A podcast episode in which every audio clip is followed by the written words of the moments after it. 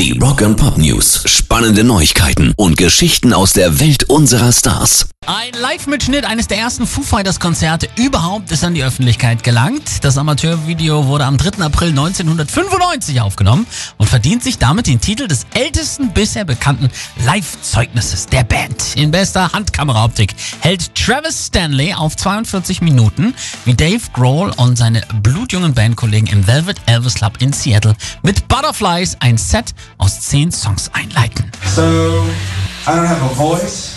I gotta pee. Everyone's ready to go.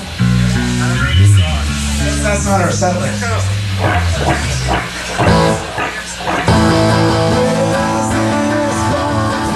Ich habe keine Stimme, ich muss pinkeln, aber alle sind fertig. So hat er angefangen. Also perfekt. Das ist Grunge, wie er leibt und lebt. Und der falsch geschriebene Name Foot Fighters im Intro des Videos ist dann auch ästhetisch voll auf Linie.